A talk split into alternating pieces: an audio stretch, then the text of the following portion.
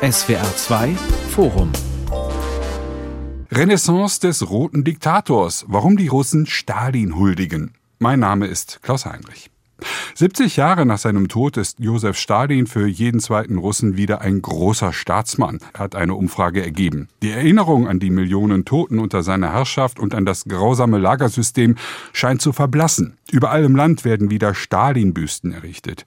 Denn die Erinnerung an den großen Vaterländischen Krieg gegen die Nazis nutzt Wladimir Putin, um die Menschen in Russland für seinen imperialen Krieg in der Ukraine zu begeistern. Wie viel Stalin steckt in Putins Russland und wann werden die Russen die Stalinzeit nachhaltig aufarbeiten können?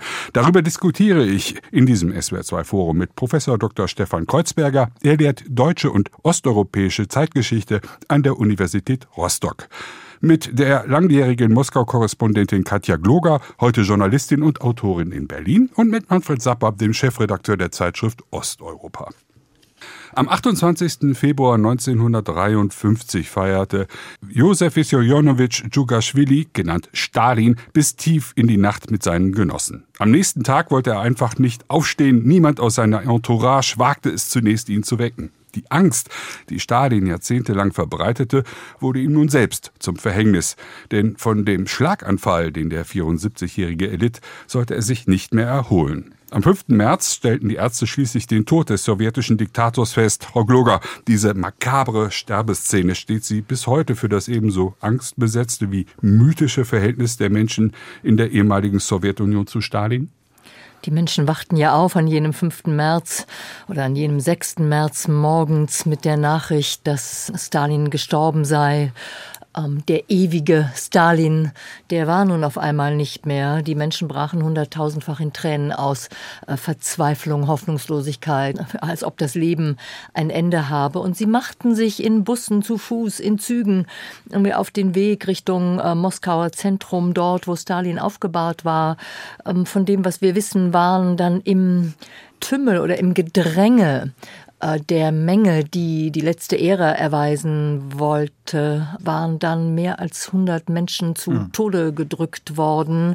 Eine Menschenmenge, die am Ende sozusagen umeinander kreiste, nicht vor und nicht wirklich ähm, zurück, war fast sinnbildlich für die Lage, in der das Land war. Stalin konnte nach dem Schlaganfall nicht mehr sprechen, nur seine linke Hand bewegte sich noch, was seine Umgebung schon in Angst und Schrecken versetzt hat. Herr Kreuzberger, der paranoide, rachsüchtige Stalin, so wie er immer beschrieben wird, warum haben sich die Russen bis heute nicht von ihm emanzipieren können? Ja, wenn ich da vielleicht auch ganz kurz noch draufsetzen kann. Die Ironie der Geschichte, das, was Frau Kloger gerade geschildert hat. Stalin ist letztlich ein Ende seines eigenen Regimes, seines eigenen Systems geworden, des Stalinismus, des Misstrauens, das er gesät hat, dass sozusagen die Wachen sich überhaupt nicht reingetraut haben, nachdem der Genosse Stalin nicht aufgestanden war und die große Verunsicherung. Und die Toten hin sind sozusagen auch noch die letzten Toten, selbst auf dem Sterbebett. Aber wieso ist das nicht durchgedrungen bis zum heutigen Tage bei den Russen? Ja, ich führe es darauf zurück, dass im Grunde so richtig aufrichtig die Geschichte des Stalinismus in der Sowjetunion nie richtig stattgefunden hat. Im Grunde das, was wir heute erleben, auch noch diese Stalin-Renaissance, ist im Grunde das unbewältigte Erbe des Stalinismus. Es hat vielleicht eine ganz kurze Phase mal 56 unter Khrushchev, ich mhm. rede immer von sogenannter Entstalinisierung gegeben und dann natürlich nicht zuletzt die Hochphase, die Perestroika-Zeit unter Michael Gorbatschow und die 90er Jahre. Das sind so die Jahre gewesen, in denen man sich ernsthaft auch in der Sowjetunion und im postsowjetischen Russland mit dem Stalinismus auseinandergesetzt hat. Und dann setzt wieder im Grunde mit den 2000er Jahren eine andere, unter Putin eine andere Phase ein. Und man sieht insgesamt sozusagen, kritisch mit Stalin umgehen zu wollen, das hat eigentlich kaum in dieser langjährigen Geschichte stattgefunden. Wir reden ja gleich ausführlich über die Russen und Stalin, aber die Sowjetunion war ja mehr als Russland und die Russen. Herr Sapper, wie denken eigentlich die Menschen aus dem ehemaligen Sowjetreich, die heute nicht zur russischen Föderation gehören, über Stalin? Denken die anders als die Menschen in Russland? Was zentral ist, ist der Sieg im großen Vaterländischen Krieg. Das ist der eigentliche Integrationsmotor sowohl Russlands als auch für die anderen ehemaligen sowjetischen Republiken. Das galt sogar auch für die Ukraine und Belarus, aber das verändert sich natürlich. Je stärker die Differenzen zwischen den Staaten und den Bevölkerungen der Nachfolgestaaten sind, desto stärker verblasst dieser Mythos des Sieges und die Bedeutung des Sieges im großen Vaterländischen Krieg, also im Zweiten Weltkrieg, lautet, der Feldherr, der Chef, der Führer des siegreichen Krieges war Stalin. Und damit wird eigentlich relativ viel projiziert auf ihn, was objektiv mit dem ganzen politischen Wirken von Stalin überhaupt nichts zu tun hat. Und heute können wir sagen, die mythische Figur Stalin ist in der Ukraine komplett verloren. In Belarus ist sie sehr ähnlich vorhanden wie in Russland. Im Baltikum ist sie natürlich wegen des Hitler-Stalin-Pakts negativ besetzt. Und im georgischen Fall, Stalin kommt ja aus Georgien, ja. gibt es eine sehr polarisierte Erinnerung, je nachdem, wie alt die Leute sind und welcher politischen Couleur sie sich zugehörig fühlen. Georgien ist heute weit weg vom heutigen Moskau. Man denkt gespalten, auch in Georgien, über diesen Sohn des Landes? Absolut. Es gibt ähm, nach wie vor ein Museum an seinem Geburtsort. Es gibt Leute, die die Stärke dieses Georgiers ähm, betonen, aber es gibt auch eine sehr starke Aufarbeitung. Stefan Kreuzberger hat es gesagt, die während der Perestroika begann, die in Georgien Bahn brach und in dieser Hinsicht bis heute ein hochpolarisiertes, kritisches Stalin-Bild auch in Georgien. Frau Gloger. Das sind ja manchmal wirklich verrückte Bilder. Ich war vor ein paar Jahren in diesem Stalin-Museum hm. in seinem Geburtsort Geburtsort Gori. Und man kommt wirklich zurück in die Sowjetunion. Ja. Auch der Staub an den Vitrinen ja. ist offensichtlich noch geblieben. In der Ukraine begann ja spätestens 2004 die Dekonstruktion dieses Mythos Stalin mit der Auseinandersetzung und der Debatte ähm, über den Holodomor, über den großen Hunger der 30er Jahre und Hunger als Waffe der kommunistischen Partei unter Stalin gegen die Menschen in der Ukraine und die gesamte politische Debatte, die sich daraus entspannt, Genozid ja oder nein, die sich ja im Grunde bis heute zieht. Der Bundestag hat im vergangenen November, Dezember darüber debattiert und entschieden, dass es sich um ein Menschheitsverbrechen gehandelt habe. Er betraf aber nicht nur Ukrainer, soweit ich informiert Nein, bin. Nein, das ist genau der Punkt. Mhm. Und auch das Problem, äh, worüber man streiten kann, ob es ein Genozid gewesen ist. Es ging ja darum, dass die Ukrainer, vieles kann man nachvollziehen, vor dem Hintergrund natürlich das, was sie im Augenblick mit Russland erleben. In den Jahren davor, in den Zeiten des Kalten Krieges, war es vor allen Dingen auch, äh, waren es Exil-Ukrainer, die sehr stark immer wieder auf den Golodomor als Genozid Wert gelegt haben. Mhm. Aber ich glaube, man muss einfach betonen, es ist nichts spezifisch Ukrainisches gewesen. Stalin in seiner Logik, den Stalinismus ausleben zu wollen, ist unter, unter ideologischem Gesichtspunkt zu sehen, aber nicht im Sinne von Genozid, wie beispielsweise die Nationalsozialisten einen äh, ja, rassenideologischen Vernichtungskrieg im Osten führten. Das gleiche Schicksal ereilte äh, die Kaukasier, das gleiche in Zentralrussland und auch in zentralasiatischen Bereichen. Das ist äh, ein grundsätzliches Problem, was unter anderem jetzt gerade für die späten 20er und frühen 30er 80er Jahre mit der Kollektivierung der Landwirtschaft, mit dem sogenannten Aufbau des Sozialismus in einem Lande, wofür Stalin steht, und dann natürlich mit dieser ja, Brachialgewalt, die ja aber im Grunde letztlich in der Logik dieser Partei besteht. Die eigentliche Geburtsstunde des Stalinismus ist nicht unbedingt Stalin, das ist Lenin. Und das ist der rote Terror, wie wir ihn unmittelbar nach der Oktoberrevolution in der Bürgerkriegszeit erleben.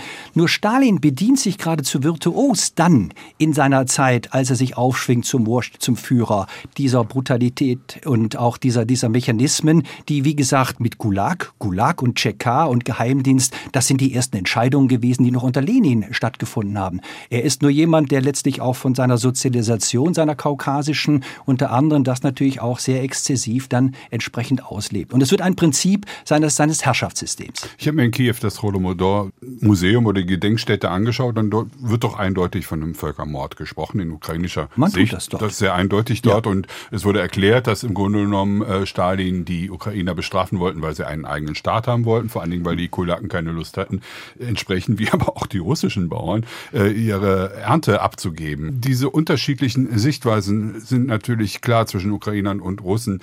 Ein gemeinsames Geschichtsbild ist da undenkbar, oder? Na, bisher auf keinen Fall. Ja. Also es gibt kein gemeinsames Geschichtsbild, aber es ist auch nicht wirklich wichtig für unsere Betrachtung, ob wir anerkennen, dass eine Nation, die überproportional von der Kollektivierung der Landwirtschaft betroffen gewesen ist, wie Ukraine. die ukrainische, mhm. dies als intentionalen Völkermord betrachtet. Für die Ukraine, die mehrere Millionen Menschen, wir sprechen insgesamt in dieser Phase ähm, des Hungertods von sechs bis sieben Millionen Menschen, darunter etwa vier Millionen alleine in der Ukraine, mhm. ist dies eine signifikante Attacke auf die Ethnie auf den ukrainischen Ethnos und deshalb begreifen sie es als Genozid und jemand wie Stefan Kreuzberger, der würde eher aus der wissenschaftlichen Perspektive sagen, es fehlt bis heute ein Quellenbeweis, ja. der demonstriert, dass es eine intentionale Handlung war. Aber im Kern ist es egal,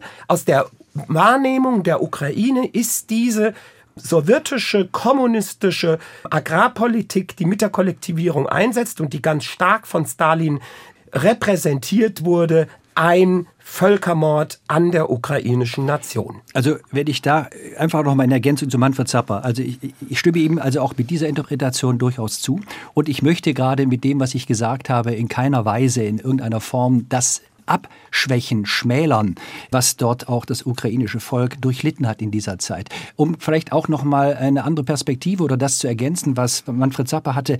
Natürlich muss man sich die bolschewistische und auch stalinistische Nationalitätenpolitik angucken und die war wohlbemerkt nach der Oktoberrevolution, ausgesprochen liberal. Stalin selbst war ja Volkskommissar für Nationalitätenfragen und er war nicht von ungefähr in dieser Funktion, weil er ein Kind der Peripherie war des Kaukasuses und äh, dafür in einem multiethnischen Land wie dann die Sowjetunion für Lenin ungemein wichtig, diese Politik also auch entsprechend zu exekutieren. Und man hatte gelernt, man hatte gelernt aus der zarischen Nationalitätenpolitik, dass man weitaus liberaler in der Anfangsphase im Grunde auf die die einzelnen Ethien des Landes eingegangen ist, weil man sie für die Sache des Bolschewismus gewinnen wollte. Und also so gesehen ist dies, was also Manfred Sapper sagte, sicher auch richtig, dass die Ukrainer für sich das so empfunden haben mochten. Aber in der Tat, rein wissenschaftlich von den Quellen, von den Archivalien her, können wir bisher keine zentralen oder kennen bisher keine zentralen Befehle, die etwa in Richtung intentionaler Genozid zu interpretieren sind. Wir kennen Zahlen, so unzureichend sie auch Realität irgendwie abbilden mögen. Pro Kopf der Bevölkerung sind mehr Kasachen durch ja. den großen Hunger gestorben als Ukrainerinnen ja. und Ukrainer. Das macht die Sache natürlich irgendwie alles nicht besser. Jedenfalls aber ist der Holodomor, der Mord durch Hunger ist eine zentrale Säule in der Identität, Identitätsstiftung für die Menschen in der Ukraine. Ich kann mir nicht vorstellen, dass irgendjemand in der Ukraine ein Denkmal irgendwie für Stalin baut. Und in Russland sieht das ganz anders aus. Genau, Frau Gloger, das wollte ich Sie fragen. Immer neue Stalin-Büsten, immer, gibt es immer wieder neue Berichte, auch die Siegesfeiern zum 9. Mai. Da fällt jetzt auch wieder der Name Stalin. Das war früher oder viele Jahre lang eher unüblich, wenn ich das richtig verstanden habe. Der rote Diktator wirkt längst nicht mehr peinlich beschwiegen im offiziellen Russland. Wie weit geht denn diese positive Erinnerung tatsächlich? Ist Stalin tatsächlich flächendeckend wieder da? Er ist jedenfalls wieder da. Und zwar hat er sich schon seit Jahren, sagen, wieder in die Köpfe und Herzen und Wahrnehmung der Menschen geschlichen.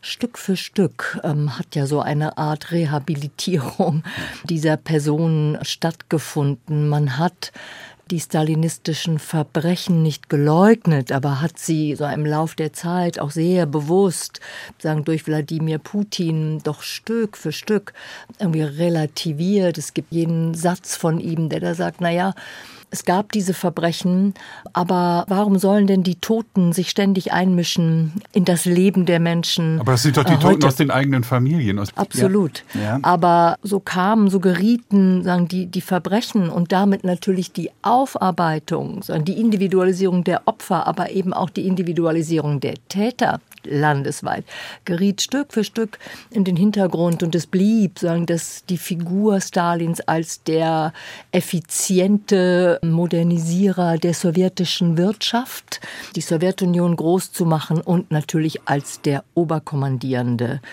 der sowjetischen Armee, der Roten Armee, der am Ende den Sieg gebracht hat. Das ist übrigens ein Narrativ, an das Putin ja auch Stück für Stück irgendwie anknüpft. Auch Putin wird mittlerweile wieder Oberkommandierender genannt man kann nicht von dem Stalinismus reden, ohne den Nationalsozialismus auch in den Mund zu nehmen. Wir müssen es vergleichen. Und der grundlegende Unterschied dieser beiden Totalitarismen des 20. Jahrhunderts ist, dass der eine siegreich aus dem Zweiten Weltkrieg herausgegangen ist und der andere mit einer fundamentalen Niederlage.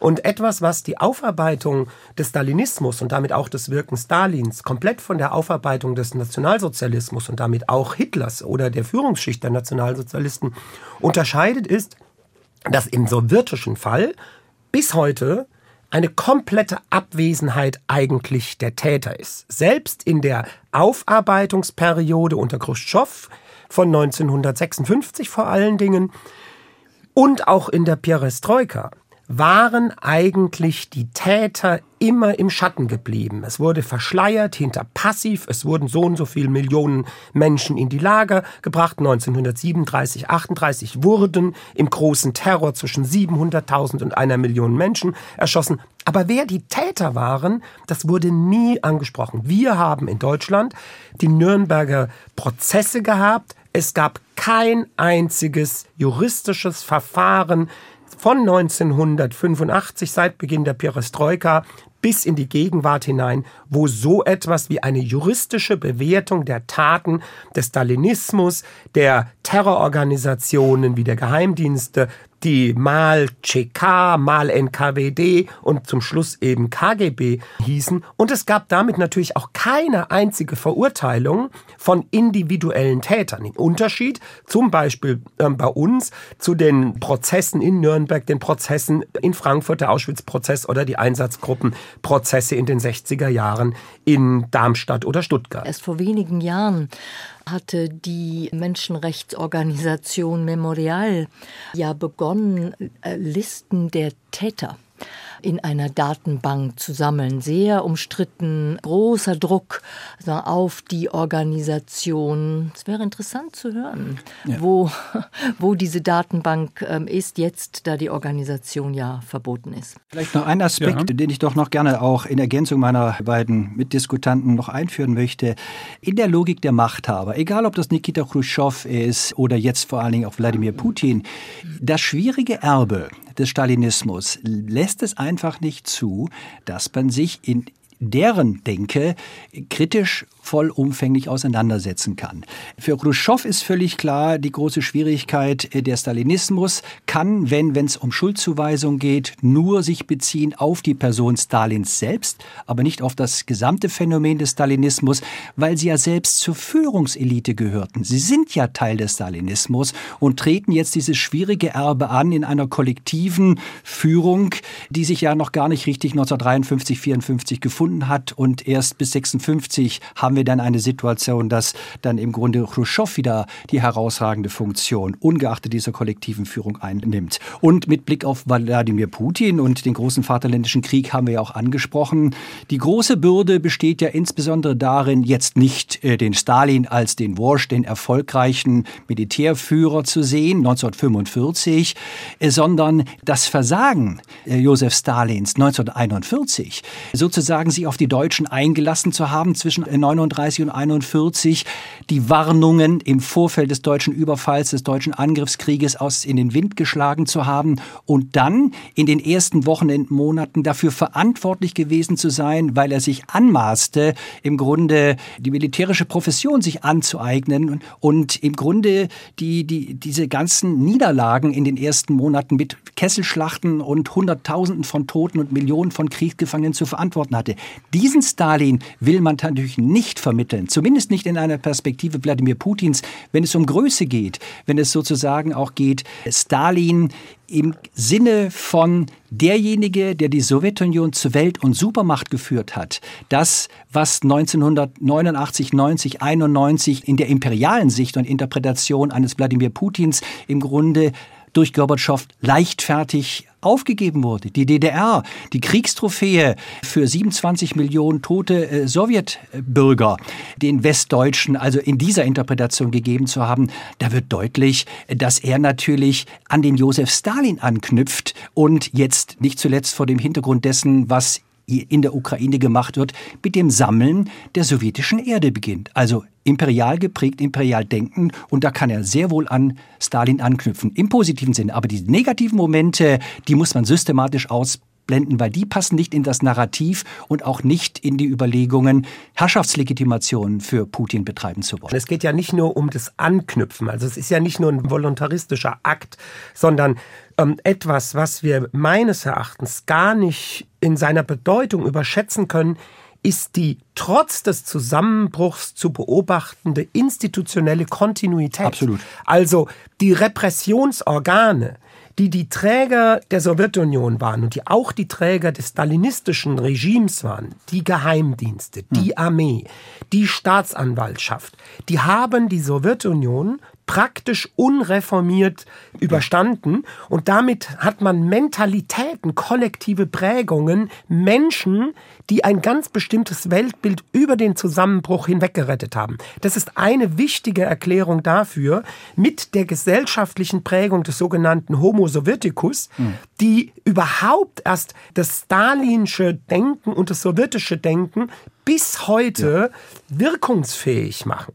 Also Institutionen, aber auch Mentalitäten. Das ist richtig. Ja. Vor allem, das sind ja diejenigen, die auch im Geist des Stalins einen Wladimir Putin unterstützen, wenn sie sagen, wir nehmen selbst die Nachteile jetzt dieses Ukraine-Krieges in den Kauf, weil Putin ist wenigstens derjenige, der zumindest wieder die Ehre herstellen möchte und wir bekommen das auf Dauer schon hin. Das ist ja auch genau in die, gerade in der älteren Generation dieses Denken, diese Mentalität, die gerade das Jahr 91, die Selbstauflösung der UdSSR, beziehungsweise auch diese Auflösung Auflösungsprozess des Ostblocks im Grunde als das große Fehlreaktion und das Fehlverhalten eines, eines äh, Michael Gorbatschow anprangern und die die alte Sowjetunion äh, wieder haben wollen. Das ist ein Problem, genau, solange diese Generation natürlich noch das sagen. Die Linien reichen ja weiter. Also Kehrseite der Medaille, wenn man das so möchte, zum Krieg 1945 war der Hitler-Stalin-Pakt 1939 mit seinen äh, Geheimabkommen, die Weltkriegsallianz irgendwie zweier Massenmörder und sehr oft wird ja vergessen, dass auch für die Sowjetunion der Krieg in Wahrheit ja schon 1939 begann, nämlich am 17. September.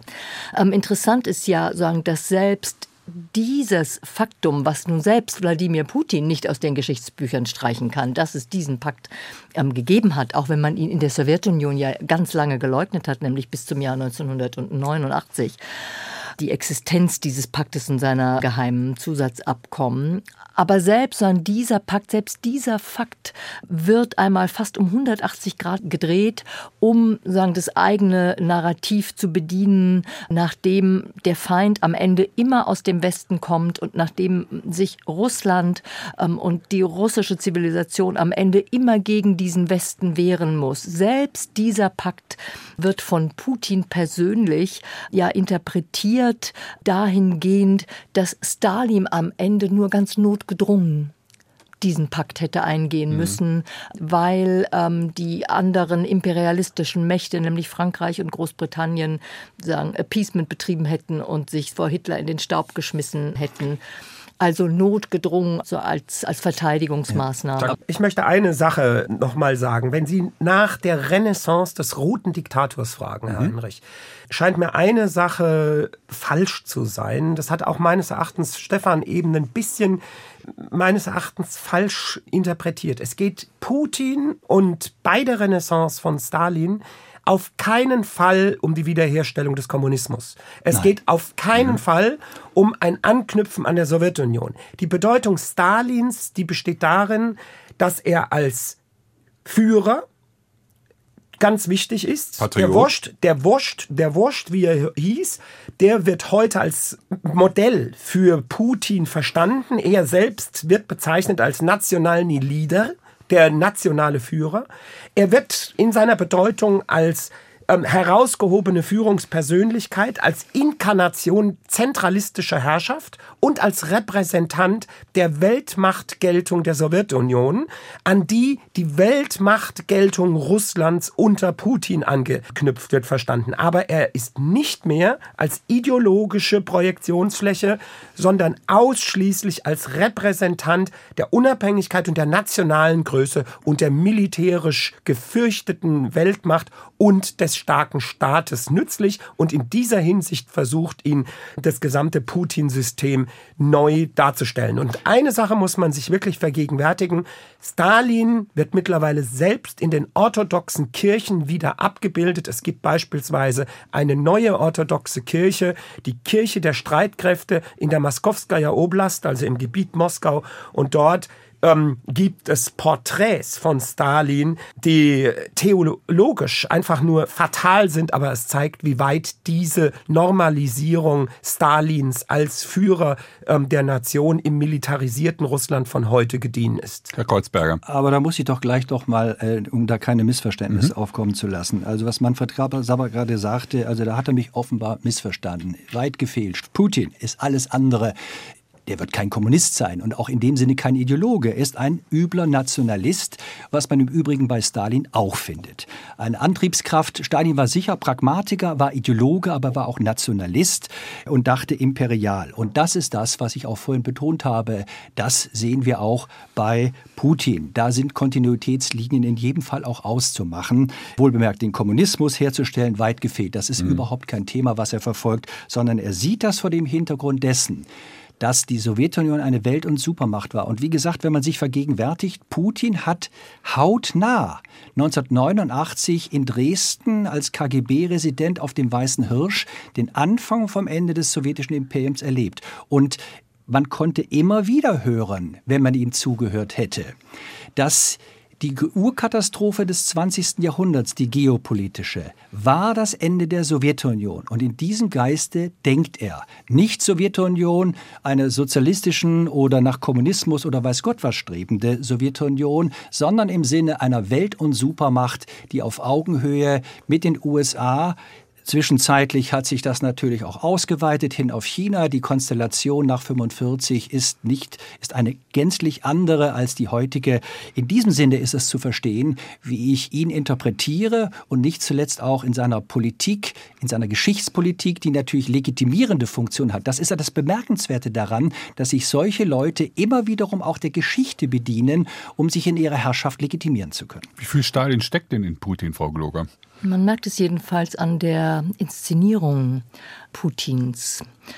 Immer weiter von den Menschen entfernt, alleine, einsam sitzt er, gibt Fernsehinterviews in gigantisch großen Sälen und er sitzt in der Mitte auf einem Stuhl alleine. Er geht zum Weihnachtsgottesdienst ähm, alleine, ganz alleine, niemand da. Fast, fast erschreckend, dieses Bild. Ohne Putin kein Russland ist ja ein geflügeltes Wort seit, seit Jahren. Also der Führer, der Russland als Schicksal begreift, seine historische Mission äh, unbeirrt äh, sagen, fortführt, Russland wieder zu einer neuen Größe, irgendwie einer endgültigen imperialen Größe zu verhelfen und damit am Ende sozusagen ewig zu werden, so wie Stalin. Sozusagen ewig hm. inszeniert worden ist. Spielt eigentlich Stalin in Putins Geschichtsbild eine Rolle, Herr Sapper? Putin hat ja vor ein paar Jahren diesen berühmten 26-seitigen Aufsatz geschrieben, wo er im Grunde genommen vorbereitet hat, den Überfall auf die Ukraine. Sind da Spurenelemente von Stalins Denken zu finden? Nein, nicht, ähm, dass ich wüsste. Vor allen Dingen benutzt er Stalin nicht explizit mhm. als Referenzperson, im Unterschied zu Lenin. Und da ist ja die überraschende ähm, Situation, dass er sich an Lenin abarbeitet. Mhm. Er macht Lenin eigentlich für die Nationalitätenpolitik verantwortlich. Er wirft Lenin vor, Nationen erst konstituiert zu haben, insbesondere die ukrainische und damit das heilige Russland, das große Russland, das aus drei verschiedenen Nationen, aus Großrussen, ähm, Kleinrussen und Belarussen besteht, zerstört zu haben.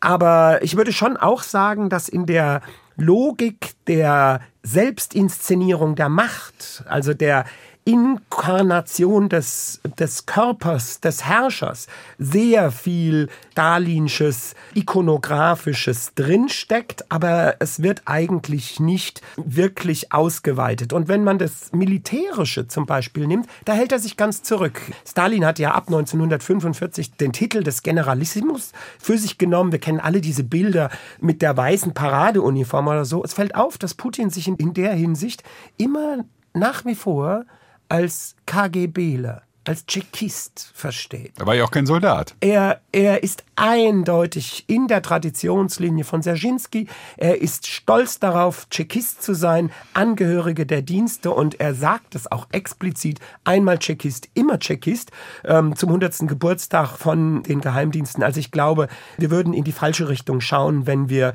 in Putin Stalins Wiedergeburt irgendwie vermuten. Viel stärker ist die Kontinuität eines ähm, intelligenten Geheimdienstlers. Nun schauen wir mal ein bisschen nach vorne, ob es eine Chance gibt. In Russland zurzeit ist das natürlich undenkbar, solange Putin regiert, solange die Verfassung, diese autoritäre, faschistische Realverfassung so ist, wie sie ist. Aber irgendwann wird sich auch Russland seinem Stalin-Bild und seiner Vergangenheit stellen müssen, Herr Kreuzberger. Gibt es eigentlich in der russischen Geschichtswissenschaft Ansätze dafür, in den Tauwetterzeiten, in den Frühlingszeiten, Beispiel bei Jelzin oder bei Gorbatschow, wo man sich dem Thema angenähert hat? Absolut, absolut. Mhm. Wir haben schon die Jahre 56 folgende. Sie sagen, sprachen gerade von der Tauwetterphase große, ernstzunehmende Arbeiten von Alexander Nikritsch beispielsweise über das Jahr 1941, über den 22. Juni 1941, die riesige Misere, die die Sowjetunion seinerzeit erleben musste unter Josef Stalin. Das geht einher natürlich mit dem Personenkult, Stalin dafür Verantwortung zu machen. Da wurde erstmals das ausgesprochen, offen ausgesprochen, auch veröffentlicht, was viele Sowjetbürger, die den Krieg überlebt hatten, die an der Front waren, kannten. Also das war bemerkenswert für die 56er Zeit äh, unter Khrushchev, so wenige Jahre nach dem Ableben eines Josef Stalins. Die Perestroika-Zeit, die Glasnost-Zeit, es sind nicht die Genossen Historiker in der Sowjetunion, die die Speerspitze darstellen. Es sind Journalisten und Journalistinnen, es sind Publizisten, die im Grunde die Glasnost-Zeit benutzen und im Grunde auch die Politik und die Chancen, die Michael Gorbatschow geht, den Faktor Mensch zu berücksichtigen, sie für den Umbau der Sowjetunion mitzunehmen, nach die, die weißen Flecken aufzuspüren. Und es war ganz klar, dass sich ein Mann wie Michael Gorbatschow auf die Stalinzeit fokussiert, weil er ja zurück ad fontes, zurück zu den Quellen wollte, zurück zu Lenin. Und das heißt, kritische Auseinandersetzung mit der Brezhnev-Zeit, vor allen Dingen aber auch den Stalinismus als ein Ventil der eigenen Bevölkerung, geschichtspolitisch also auch gewähren zu wollen. Und es sind die 90er Jahre, in denen sich vor allen Dingen auch Memorial 1987 gegründet, aber noch nicht offiziell zugelassen, aber eine Hochphase erlebt, erinnerungspolitisch, geschichtspolitisch, aber auch auch äh, dokumentarisch, indem man Archive, Narodny Archiv, was eingerichtet wird, ein Volksarchiv, wo sozusagen das Individuum, das, das Gedächtnis des Individuums aufbewahrt wird. Alles Dinge, die jetzt mit der Zerschlagung von Memorial natürlich wiederum gefährdet sind, weil der Staat, das Regime, das jetzt die Interpretation unter Putin geschichtspolitisch wieder vorgibt, von oben und nicht von unten gewähren lässt, möglicherweise das Schicksal dieser Archive natürlich also auch gefährden wird. Das sind die goldenen Jahre gewesen und da ist vieles, vieles Beachtliches von Kolleginnen Kolleginnen und Kollegen von den Historikern geleistet worden, was Bestand hat. Ich erinnere zum Schluss an Alek Chlevnuk, ein hervorragender Stalinismusforscher, der noch vor wenigen Jahren mit einer Stalin-Biografie aufwartete, die er so heute, glaube ich, im Staate Putins nicht mehr veröffentlichen kann. Frau Gloger. Ich glaube, wenn die Menschen in Russland jemals in Frieden mit sich selbst leben wollen und können. Und wenn sie jemals in Frieden mit ihren Nachbarn leben können, dann bedarf es natürlich der Aufarbeitung dieser Geschichte. Es wird der Aufarbeitung des Stalinismus noch einmal erfordern. Vor allen Dingen aber wird es der Aufarbeitung dieses Systems erfordern, was man als Kleptokratie, als neue Diktatur, als neuen Faschismus, als Putinismus, wie auch immer man das bezeichnen mag, aber jedenfalls des Systems irgendwie Putin ähm, erfordern. Ähm, und das wird eine Anstrengung sein, irgendwann in der Zeit nach Putin, die möglicherweise eine ganze Generation dauern wird. Und da sprechen wir noch nicht von einem Ausgleich, einer Vergebung der Ukrainerinnen und Ukrainer mhm. für das, was Russen, man muss es sagen,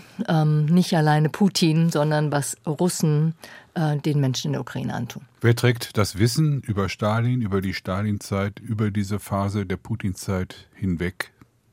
Es sind vor allen Dingen die internationalen Errungenschaften, die wir während der Perestroika weit über den Globus ähm, verteilt haben und die enormen Leistungen, die beispielsweise Memorial mit seinen ähm, wissenschaftlichen Arbeiten gemacht haben, sind geteilt. Die Archive sind digitalisiert. Viel Wissen, was wir Anfang der 90er Jahre überhaupt nicht hatten, ist mittlerweile weltweit zugänglich. Also da gibt es schon ein, äh, etwas auf der Habenseite. Auf der Verlustseite muss man allerdings sagen, es spricht einiges dafür, dass Putins Herrschaftszeit länger sein wird als die von Stalin. Stalin war 25 Jahre an der Macht. Putin wird sich also im Jahr 2024 erneut zur Wahl stellen mit allen Sicherheit grenzender Wahrscheinlichkeit und mit der Macht des Personenkults, der Repressionen, der Manipulation, der Propaganda wird er sicherlich weiter an der Macht bleiben, es sei denn, der Krieg in der Ukraine wirkt als Katalysator und zerstört das System. Und dann werden wir genau das Gleiche erleben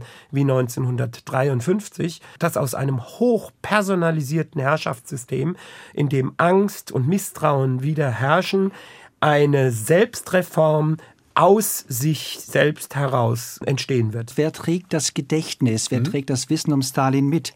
Die russische Emigration. Ich denke an die Hunderttausende von Intellektuellen, auch viele Wissenschaftler und Wissenschaftlerinnen darunter, die jetzt gegangen sind, weil sie in diesem Lande nicht mehr arbeiten können.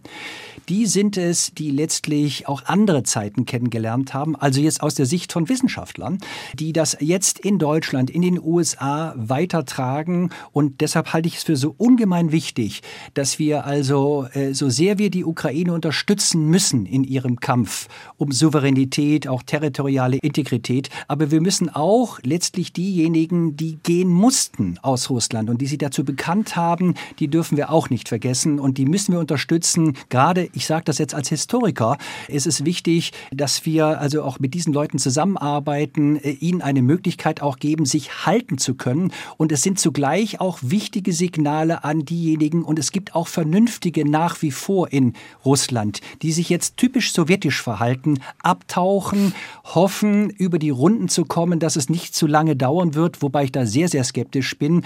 Wir müssen auch Kolleginnen und Kollegen, das sage ich jetzt als Historiker, die in Russland leben, also auch den Vernünftigen signalisieren, wir haben sie nicht vergessen und wir hoffen, dass irgendwann mal bessere Zeiten kommen und wir dann hoffentlich wieder an manches anknüpfen können, das für bessere Zeiten steht. Was haben die Menschen in Russland, wie haben sie Erinnerungen an Stalin, an den Stalinismus, an das Lager, an das Archipel Gulag. Ähm, wie haben Sie das bewahrt? Sie haben überall in den Dörfern in Sibirien und wenn man das bereisen konnte, es war so äh, herzergreifend.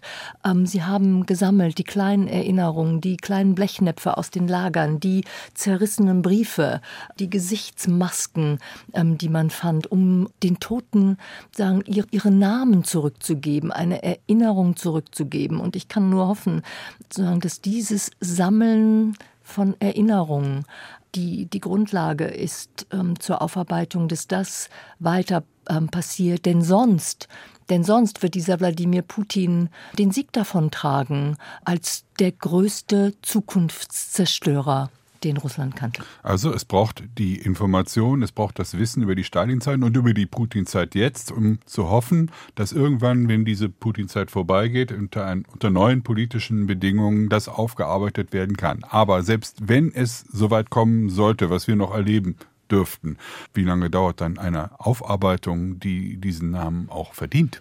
Aufarbeitung ist ein Prozess, der permanent stattfindet. Es ist nicht richtig, das merken wir ja selbst in der eigenen deutschen Geschichte, dass mit einem Gerichtsverfahren das Thema erledigt sei. Erinnern Sie sich an die Schockwellen, die zum Beispiel die Wehrmachtsausstellung 40 Jahre nach Ende des Zweiten Weltkrieges ausgelöst hat oder welche Bedeutung der Historikerstreit hatte, den es heute überhaupt nicht mehr auslösen würde. Wir haben regelmäßig uns immer wieder neu über historische Erinnerungen und unser kollektives Gedächtnis über die Bedeutung, die Geschichte für die Gegenwart hat, zu vergegenwärtigen, weil wäre die Vergangenheit tot, würde sie nicht so schmerzen. Sie beschäftigt uns deshalb, weil sie in der Gegenwart relevant ist. Und wenn wir heute fragen, was sagt uns Stalin äh, zum Studium der, des politischen Systems des Putinismus, dann haben wir hier angelegt, was wir für Bedeutung des Personenkults, der repressiven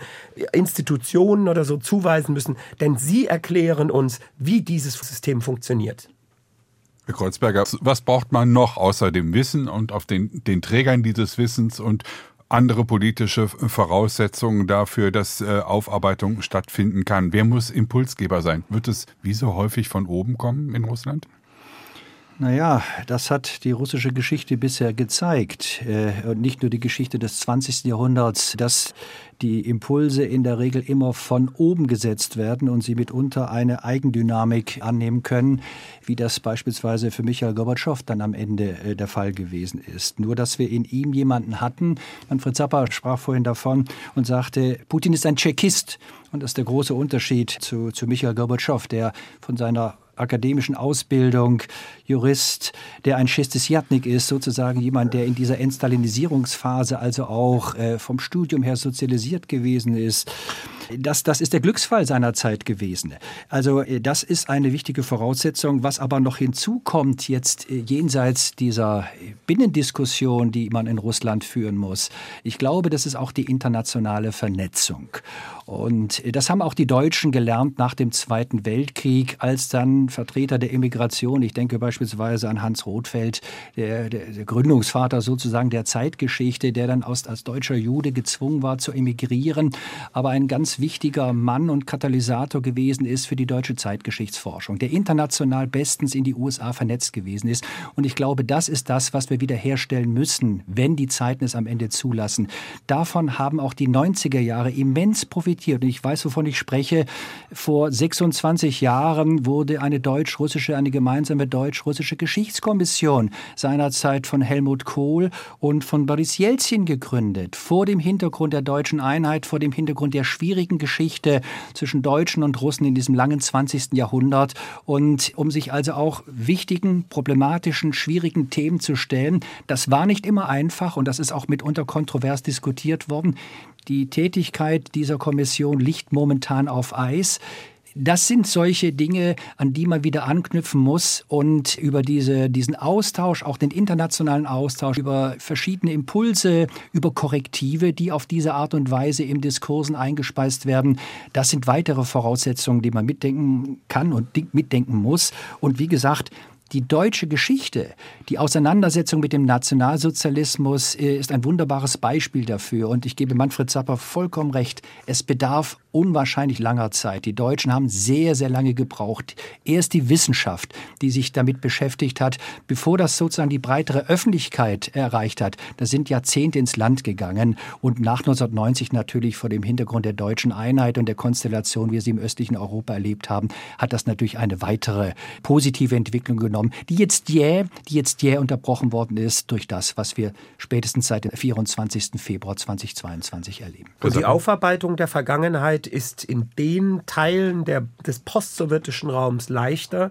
die sich selbst zu Opfern machen können oder die objektiv Opfer waren. Also es ist einfacher, den Stalin in sich loszuwerden aus belarussischer oder ukrainischer Sicht, als aus russischer Sicht. Das ist etwas, was wir anerkennen müssen, dass äh, der imperiale Gedanke, der prägt auch als Hindernis die Aufarbeitung der Vergangenheit bis heute und solange Russland und das kollektive Bewusstsein in Russland diesen imperialen Gedanken nicht überwindet und sich nicht mit der Frage der eigenen Täterschaft auch beschäftigt, solange ist eine Aufarbeitung Stalins und des Stalinismus immer eine fragmentierte Aufarbeitung. Schlussfrage an Frau Gloger. Haben wir die Chance, noch persönlich zu erleben, dass Russland seinen imperialistischen, nationalistischen Reflexe überwindet?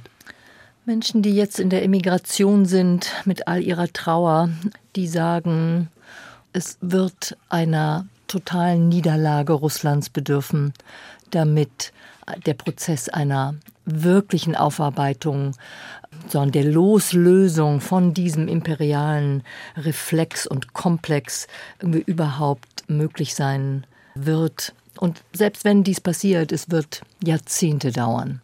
Das war das SWR2 Forum zum Thema Renaissance des roten Diktators, warum die Russen Stalin huldigen. Es diskutierten Professor Dr. Stefan Kreuzberger, er lehrt deutsche und osteuropäische Zeitgeschichte an der Universität Rostock.